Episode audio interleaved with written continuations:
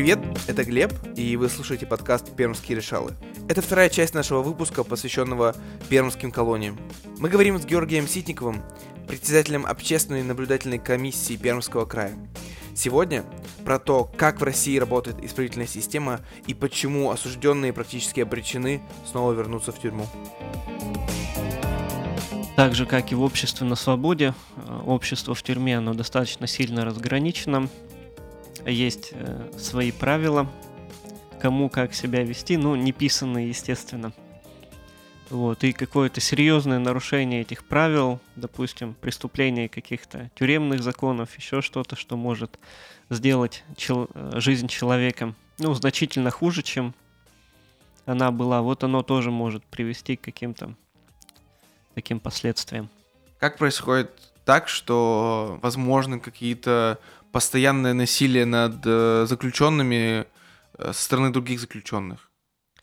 Постоянное насилие, ну, наверное, оно возможно, но скорее в таком в психологическом, в моральном плане. То есть, если есть реальная угроза безопасности, то человек сам там пишет заявление, что закройте меня в безопасное место, либо оперативные службы это видят. Но если этого не происходит, к сожалению, у нас действительно преступления друг в отношении друга э, заключенные совершают. Я просто вспомнил, как я читал про Соликамск, по-моему, где э, сексуальное насилие было со стороны заключенных в отношении других заключенных.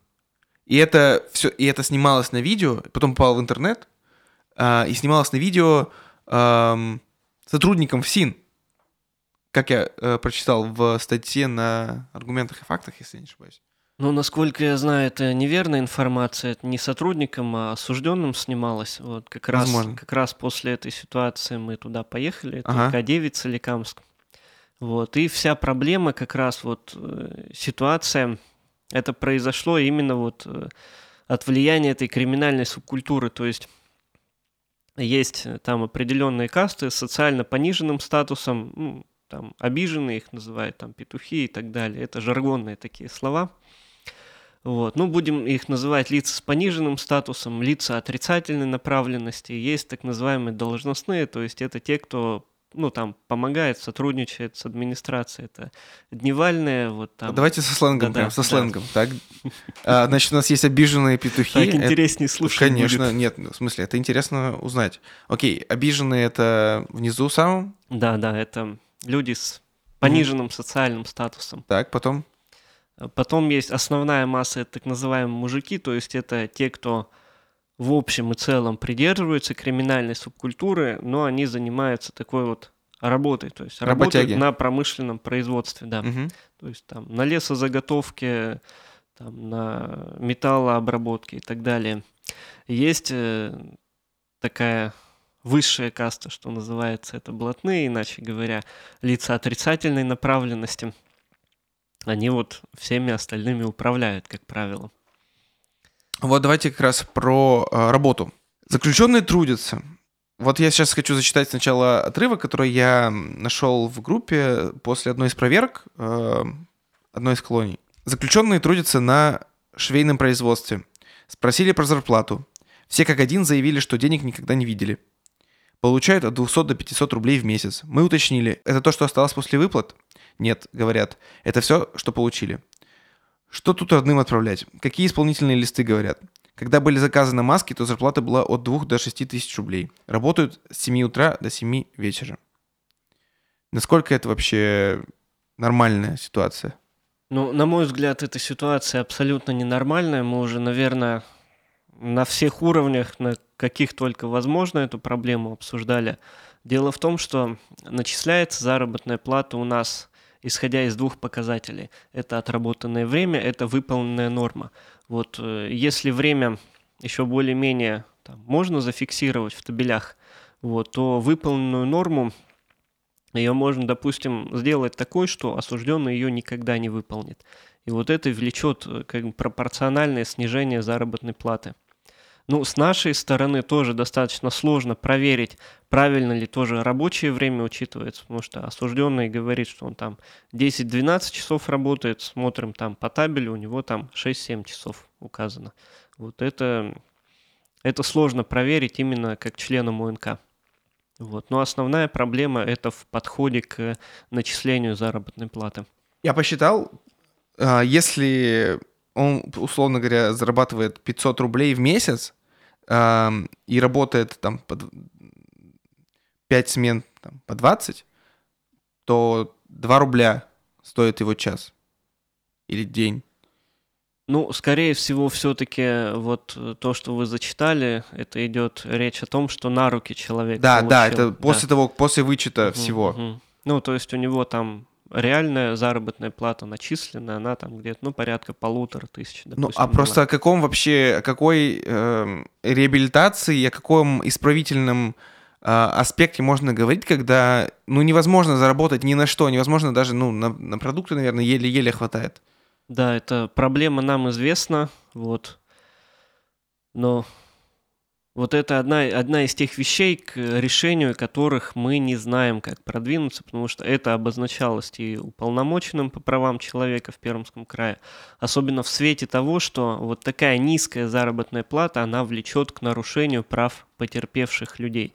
То есть э, человек там пострадал от каких, допустим, насильственных действий, имущественных преступлений – им заявляется гражданский иск в рамках уголовного процесса. Ему суд присуждает там справедливую компенсацию того ущерба, который он потерпел, но он не может этот ущерб получить с осужденного, потому что вот зарплата такая, которую вы назвали, что он будет там по 100, по 70 рублей в месяц получать, допустим, если моральный вред там от каких-нибудь там тяжких телесных mm-hmm. повреждений там в 100 тысяч рублей оценен, он до конца жизни может его не получить. Ну, а как? Вы же должны в, этом, в этой ситуации, вы должны вставать на сторону заключенных. Ну, давайте установим какую-то норму, которую, минимальную норму, которую должен получать заключенный в любом случае. Э, там зарплат, заработную плату, не знаю, там полторы, две тысячи рублей, не знаю сколько. Э, чтобы прожить вообще хоть как-то. Почему вообще, в принципе, возможно такое, что человек получает 200-500 рублей? Это вообще даже для потерпевшего, даже для человека, который выплачивает, должен выплачивать какую-то компенсацию, э, находясь в тюрьме, это ну, унизительно. Ну вот, честно скажу, я с вами согласен, но эта ситуация, это проблема, с которой мы не можем справиться на данный момент. Почему, не, почему эта проблема не решается? Это же федеральная тогда, получается, уже проблема, да? Не только региональная. Ну, скажем так, э, мы вообще за время своей работы, работы выявили целую массу проблем, которые связаны с несовершенством законодательства, с несовершенством организации исполнения наказания. Но это не значит, что там все наши рекомендации, выводы, они получают притворение в жизнь. Если что-то, допустим, не требует каких-то таких вот системных изменений, то есть если речь идет там о несоблюдении прав конкретного заключенного там, с получением лекарств и так далее, средств реабилитации, например, для инвалидов. Если речь идет вот о ремонтах там что там течет с потолка, там холодно, сыро и так далее. Это все исправляется, это мы проверяем. Но вот такие вещи, допустим, как заработная плата, как обеспечение лекарствами на амбулаторном лечении, вот э, Конкретную э, э, эти вещи мы исправить пока не можем. Конкретную проблему вы можете решить, это классно, но, но системная работа пока что не получается. Это вне наших так скажем, сфер влияния. А в чьей это сфере влияния? Ну, это проблемы и законодательства, и правоприменения. То есть э, есть проблемы несовершенства законодательства, есть проблемы особенностей его исполнения. Угу. По сути, все, что вы делаете, это решаете точечные заплатки ставите. Ну, не совсем. Вот э, та системная работа, о которой я сказал, она все-таки имеет определенный результат уже оглядываясь на опыт наших коллег из предыдущих составов наблюдательных комиссий, из тех общественных и правозащитных организаций, которые работали там с начала 90-х годов, то есть если бы вы, например, пришли в колонию году там в 95-м и пришли в нее сейчас, это две такие большие разницы. Угу. И даже сами бывшие осужденные, те, кто сидел там в советское время, в там, даже 10-15 лет назад, Они говорят, что ситуация стала сейчас гораздо лучше. Вода камень точит. Такого принципа мы придерживаемся. Окей, вот, но все равно, вот это, знаете, это, конечно, может быть стереотип а, и какая-то штука, которую а, мы по посмотрели в интернете и в, в телевидении, да, но всегда приводит в пример там шведские тюрьмы, норвежские тюрьмы, где у людей есть интернет, где они живут максимум вдвоем, они живут э, в прекрасных условиях, в отремонтированных помещениях, не в грязных камерах, там есть обои, и все совершенно отлично. Почему? Вот я не понимаю. Ну это же прям жесть. Тюрьма это прям жесть. Как вы вообще относитесь к российской эм, тюремной действительности в отношении других, в сравнении с другими э, тюрьмами других стран? Вы как-то сравниваете этот опыт? Ну, во-первых, российская тюремная действительность – это данность, с которой нам предстоит работать. В другие, например, в тюрьмы других государств я не выезжал, но общался со своими коллегами, которые там были. Действительно, все организовано, может быть, по-другому, есть свои плюсы, свои минусы. Какие-то ограничения, например, для меня абсолютно непонятными остаются. Это, допустим, по поводу пользования интернетом. Опять же, э, мы формулировали предложение, чтобы разрешить, допустим, по фильтрации IP-адресов пользоваться определенными ресурсами. Допустим, у заключенных большая проблема с получением правовой информации. Если зайти в библиотеку колонии, там, как правило, будут УИК, там, УПК, там, 15 -го года, 10 угу. там, может быть, прошлого года в лучшем случае. Какой-то информационный терминал, компьютер там э, с выходом вот в эти правовые базы данных, это бы очень многим помогло самостоятельно решить свои проблемы, потому что, допустим, личные какие-то проблемы осужденного сотрудники, они не обязаны решать. Ну, какие, например? Ну, доп- допустим, там с э, проблемами его родственников, с тем имуществом, которое осталось на свободе, э, с какими-то, допустим, судебными исками, которые есть на воле. Вот, э, со всем этим он должен разбираться сам. Э, оценку работы нашей тюремной системе, в том числе и некоторые заключенные дают таким образом, что иногда они отказываются покидать места заключения, потому что им там лучше, чем я думаю, воле. Я думаю, это связано не с условиями, а просто с их уже приспособленностью там находиться и каким-то положением внутри тюремной системы. Ну да, проблема в том числе, которую мы отмечали, это то, что в тюрьме человек, он лишен самостоятельности, лишен самостоятельного навыка принятия решений. Даже один из психологов, который э, так скажем, есть в наблюдательной комиссии, он проводит с осужденными занятия вот именно по этой тематике, которые готовятся к освобождению, чтобы они могли самостоятельно принимать решения. Потому что многие проходят путь от детского дома, где они находились полностью под контролем там воспитателей и так далее, и там сбежать, там совершить преступление, какой-то алкоголь, наркотики, это было для них, что называется, отдушиной. Потом они попадают в воспитательную колонию, потом едут на взрослую зону и так далее и тому подобное. Вот. Такие люди, они абсолютно не приспособлены к э, выживанию в э, реальной действительности. Вот, и для них действительно тюрьма становится очень таким привычным местом. Ну, по идее, это же должна быть исправительная система, а не просто пенитенциарная. Ну, то есть, не, не, да, есть наказание, человек должен понести наказание за то преступление, которое он совершил. Но... Человека должны вернуть в общество законопослушным, правопослушным гражданином, который не будет совершать в дальнейшем преступление. Да. Но, к сожалению, у нас уровень повторной и рецидивной преступности, он до сих пор 60% остается высоким, да, порядка 60%. Вот как вы, вы как-то содействуете тому, чтобы заключенный вот адаптировался уже после того, как э, выйдет на свободу? Вы как-то работаете с заключенными в вашей комиссии э, после уже освобождения? После освобождения мы не работаем, мы э, работаем периодически с теми людьми, которые готовятся к освобождению. То есть, допустим, мы разработали справочник освобождающегося. Там адреса э, контакта учреждений, которые окажут какую-то помощь, если некуда идти. Mm-hmm. Это алгоритмы там получения пенсий, пособий, паспортов и так далее. А, психолог, э, вот член комиссии как раз эм, Светлана Борисова, она работала с теми, кто готовится к освобождению, готовила их, э, ну что называется, морально к самостоятельной жизни вне, вне пределов тюрьмы. А что не так? Что нужно сделать сейчас? Что нужно исправить вот в этой системе, чтобы ну, не повторялась вот такая ситуация, что 60% людей возвращаются снова в тюрьму? Вообще у нас, э, как сказать, вероятность попадания в тюрьму, она напрямую связана с социально-экономической ситуацией вообще в э, государстве. То есть, если бы у человека было куда идти, было где работать и так далее, он бы, наверное, с меньшей вероятностью совершал преступление.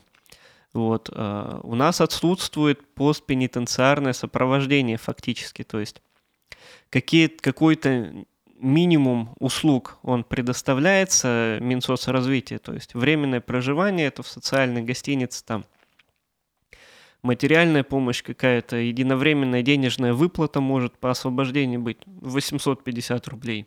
Но это... Но это в Макдональдс ходить Несерьезно, угу. несерьезно.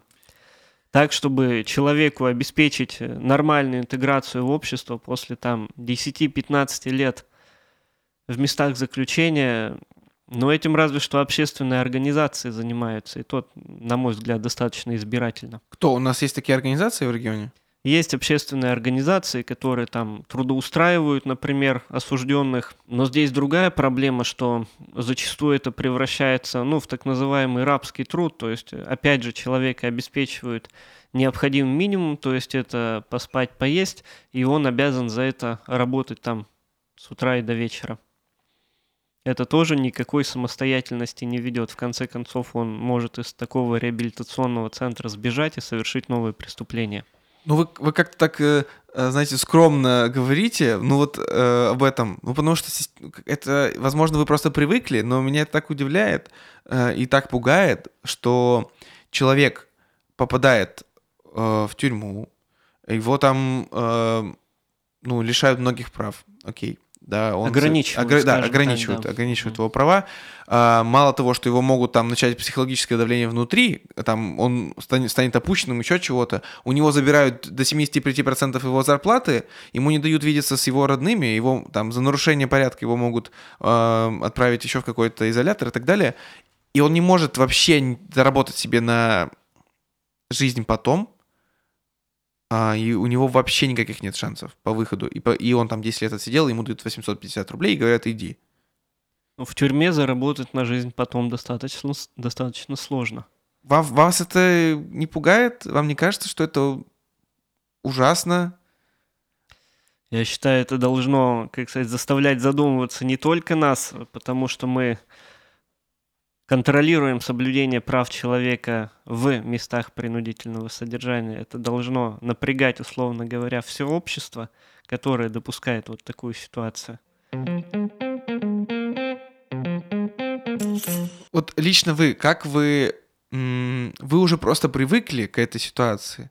Или вы до сих пор как-то близко принимаете какие-то случаи, там, когда вы общаетесь с заключенными, и какие-то отдельные кейсы. Вот как вы лично переживаете вот эти ситуации? Разумеется, как бы все равно все мы люди, и какие-то ситуации я, допустим, вижу, что ее можно решить, там, сложно, к примеру, ну вот как при... пример можно привести.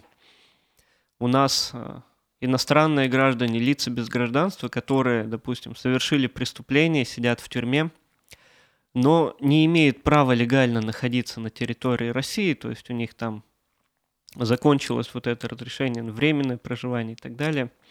Имея инвалидность, они не могут получить э, какие-то социальные выплаты, не, им не может быть установлена инвалидность, иностранные граждане, они не могут быть трудоустроены в колонии, то есть если у человека, опять же, есть какое-то заболевание, которое требует приема лекарств регулярного, он не может работать, не может их покупать. Родственники у него, допустим, находятся где-то в другой стране. Но, разумеется, вот э, такие ситуации, они, как сказать, заставляют задуматься, что с этим делать. Ну, вот вы лично какие эмоции испытываете? Вы, вас, ну, вас уже ничего не шокирует, когда вы видите какую-то жесть? Ну вот я читал там, человек, человека поставили э, работать, э, молодого парня, там, ну, типа лет 25-26, поставили работать на, то ли на пилораму, то ли что, где пила какая-то. И он потерял, из-за того, что не умел работать на ней, и она шаталась, это э, лезвие шаталось, и он потерял два пальца. Скорее всего, по этому случаю в эту колонию мы тоже ездили, там немного другая ситуация была. Вот. Но мы побеседовали с тем человеком, который, ну, при нас, когда мы в цех зашли, там, работал на этом станке, он объяснил, в чем там проблема заключалась. Вот. Ну, трудовые травмы на производстве это тоже достаточно часто бывает. Иногда это нарушение техники безопасности, иногда это проблемы с оборудованием, потому что оно уже устарело, оно не соответствует каким-то требованиям. Вот, допустим, в одной из колоний в Кунгуре там вообще на длительное время трудовая инспекция производства закрыла, потому что оно не соответствовало требованиям безопасности. Нет, ну вы мне скажите, вы как к этому относитесь? Я понимаю, что есть такие проблемы. Вот мне ваши отношения интересны. А, ну, как к своему долгу. Ну, в первые, наверное, в первые посещения какие-то вещи меня действительно там шокировали, вызывали эмоции. Но сейчас уже как бы большинство ситуаций я там видел не один и не два раза в разных учреждениях. Вот, то есть сейчас стараюсь ко всему подходить взвешенно. Еще такой момент, что влияет на, так скажем, на оценку происходящего членов ОНК, это, допустим, приговор человека, который ну, обращается с какой-то проблемой, вопросом. То есть вот мы были не так давно в э, колонии для пожизненно осужденных, там сидят люди, которые, ну, действительно страшные преступления совершили. Но это такой морально-этический вопрос, вот, насколько они вообще заслуживают того, чтобы их права соблюдались, вот, чтобы к ним было взвешенное нейтральное отношение, точно так же, как и ко всем остальным заключенным – ну, для себя, по крайней мере, я такой э, использую принцип, что, как правило, я стараюсь не интересоваться, за что человек осужден, за что он помещен в эти места лишения свободы, потому что он все равно остается человеком, у которого есть все неотъемлемые права, которые закреплены в международных документах и в Конституции, которые есть у нас с вами, есть у тех, кто находится колониях, поселениях, на облегченном режиме, у других заключенных. И все эти права также должны быть соблюдены. Я считаю, это правильный подход. Э, и, ну, особенно для ОНК, потому что если общественная наблюдательная комиссия откажется от таких людей, то кто вообще будет следить за тем, чтобы э, соблюдались права в тюрьме вот тех от, людей? Отказываться от людей, от э, случаев нарушения прав, но ну, это, на мой взгляд, просто неэтично было бы. А учитывая а... наш общественный статус.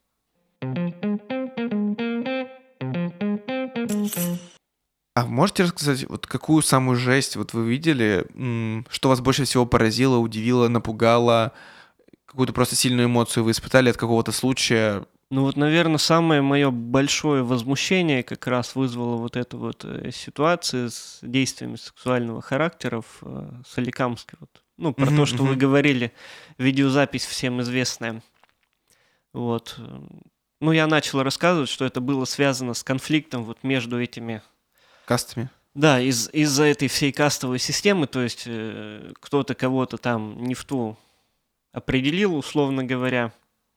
Те, кто должен был это сделать, они возмутились, пошли бить других там, определенным количеством народа. Значит, сколько-то человек пострадало, ну, абсолютно, на мой взгляд, без вины. И меня больше всего возмутило то, что ситуация была, что называется, выпущена из кон- из-под контроля. То есть э, все решения принимались вот исключительно на этих самых, на основе вот этих вот тюремных понятий, и о каком-то режиме там, наверное, было сложно говорить. Вот. Мы свои рекомендации также сделали по этому поводу. Ну, насколько я знаю, выводы сделаны и следственными органами. И большая сейчас, большая часть руководства этой колонии уже, собственно, этим учреждением не управляет. Да, там э, главу колонии уволили потом. Да. Ну, а... я думаю, это хороший пример для остальных, чтобы вот, э, ну, чтобы ситуацию в учреждениях не пускали на самотек, потому что когда правит учреждением криминальная субкультура, вот эти вот лица отрицательной направленности, это ни к чему хорошему не приводит. Скорее наоборот, это приводит к более системному нарушению прав человека. А вот все-таки вы считаете, как вы считаете, у заключенных у них все-таки есть второй шанс? То есть они могут после тюрьмы вернуться к своей обычной жизни? Или они все, они уже, если человек один раз отсидел в тюрьме, то все, потерянный человек? Ну вот как вы думаете, если вы попадете на годик другой в колонию общего режима, это сильно вас поменяет? Я думаю, да. Я боюсь, что да. Я надеюсь, что не... Я не знаю, если честно. Я вообще, если честно, не могу э, представить, но я думаю, это явно очень сильно скажется на мне.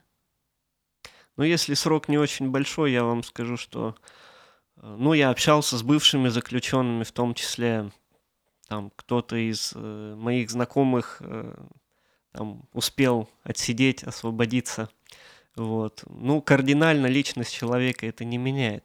Если, допустим, речь идет о большом сроке, там 10-15 лет, конечно, там уже личность, она очень существенно деформируется, что как бы требует восстановления после освобождения такого очень серьезного.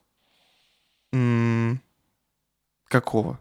То есть психологическую помощь вы имеете? Ну, человеку надо вообще привыкнуть к изменившейся действительности. То есть вот он сел в тюрьму, у него билет на трамвай 2 копейки стоил, например. Сейчас он выходит, у людей там смартфоны какие, трамваи совсем не такие, улицы даже другие. Они и выглядят и называются по-другому. Человек вот может так встать и оглядываться, как будто он только что родился. Э, и вот, ну, наверное, поэтому человек и возвращается в тюрьму. Поэтому рецидив и случается. Числе, да, После... В том числе, да. Это, опять же, потому что нет постпенитенциарного сопровождения. То есть человека никто не встречает, никто не объясняет ему, как жить в новой действительности, в новой реальности. Ему проще вернуться в старую, где все привычно, понятно, и ему более-менее удобно. Чего вам э, не хватает как общественной организации? Э, общественной наблюдательной комиссии? Каких ресурсов, может быть, э, доступа какого-то? Вот чего бы вы сейчас сказали, что вам, вот нам бы этого не, не помешало бы нам вот это получить? Вот такие ресурсы или вот такие возможности? Ну, это уже все мной было давно сформулировано достаточно. Э, и я думаю, и другими членами наблюдательных комиссий из других регионов Большинство проблем, они же всплыли буквально с начала работы вот этого вот института, с 2008 года, когда был принят э, федеральный закон, когда первые наблюдательные комиссии появились. Первая проблема. У нас многие учреждения, они находятся в большом удалении, то есть там у нас самые дальние, это Ныроп, это больше 300 километров. Какой-нибудь Красноярский край, там до некоторых колоний нужно буквально лететь на вертолете. А поскольку деятельность общественная, неоплачиваемая, то у членов комиссии вопрос, а как мы, на что мы туда поедем? Ну, есть э, там возможности получать какое-то финансирование от государства, там, ну, в форме конкурсов, грантов, грантов. субсидий, угу. да. И таким образом себе обеспечивать э, возможность хотя бы добраться до э, колонии и обратно. Вот. Э, проблема есть с доступом информации определенная. Вот, то есть закон он все-таки не, не настолько подробный, не настолько э, четко определяет, что могут, не могут получать члены комиссии, поэтому с доступом к информации тоже иногда бывают затруднения, ну, не только у нас, допустим, в других регионах. Вот. Ну, пер первая проблема, она уже очень близка к своему решению, то есть э, планируется изменение в федеральный закон, который будет, э, так скажем, обязывать э, бюджет субъекта финансировать работу ОНК, компенсировать расходы членам комиссии. Второе, уже по многим ситуациям, связанным с получением данных сведений, есть э, судебные решения, когда члены комиссии обращались там в суд, в прокуратуру и были однозначно Э, получены решения вопросов, что они там могут э, смотреть, что не могут, какую информацию могут получать.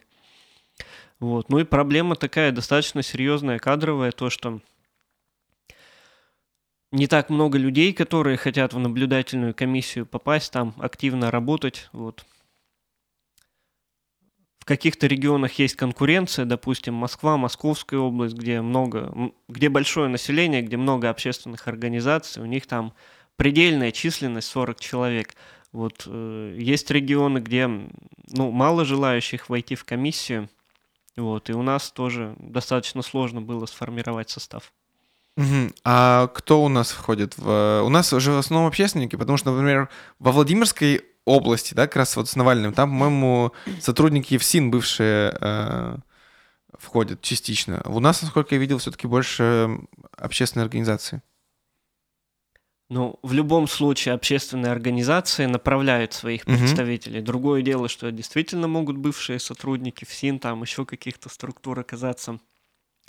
Вот. Э, у нас это состав, ну, на мой взгляд, очень такой интеллигентный, образованный. Есть трое преподавателей Пермского университета.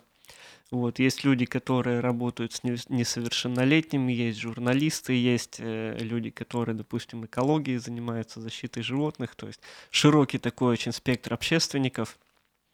Вот. По поводу бывших сотрудников, наверное, ничего такого однозначно плохого я сказать не могу по этому поводу, mm-hmm. потому что в прошлом составе, допустим, комиссии у нас был бывший сотрудник э, уголовно-исполнительной системы, он э, как очень такой активный, требовательный член комиссии себя проявил, как очень требовательный, наверное, но по определенным причинам он не смог, э, как сказать, войти в нынешний состав. Вот, так что не всегда это плохо. Да, нет, я думаю, в составе общественников это довольно хорошее приобретение, как опытный человек изнутри знающий систему. Но у вас будет в этом году или в следующем году э, новый созыв?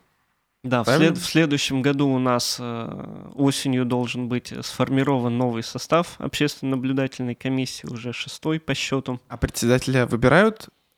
А, председатель, заместители выбираются на первом заседании комиссии. Ага. Будете переизбираться? В следующий состав комиссии я уже не смогу войти, потому что законом установлен предельный срок созывов, составов, в которых можно участвовать. Я в комиссии уже третий раз, поэтому ну, это при, предельный срок, да. Ага. А, а через одну комиссию вы сможете снова зайти? Ну, надеюсь, что появится кто-то еще заинтересованный. Угу. Вы планируете пока ты, после вот этой после вот этого созыва отойти пока что от общественной наблюдательной комиссии? Ну, безусловно, я планирую не терять контакта с новыми угу. членами ОНК, также принимать участие посильное в э, контроле за соблюдением прав человека, потому что ну, мне очень нравится делиться каким-то своим опытом, своими наработками и на тех, допустим, встречах с представителями других наблюдательных комиссий, других регионов.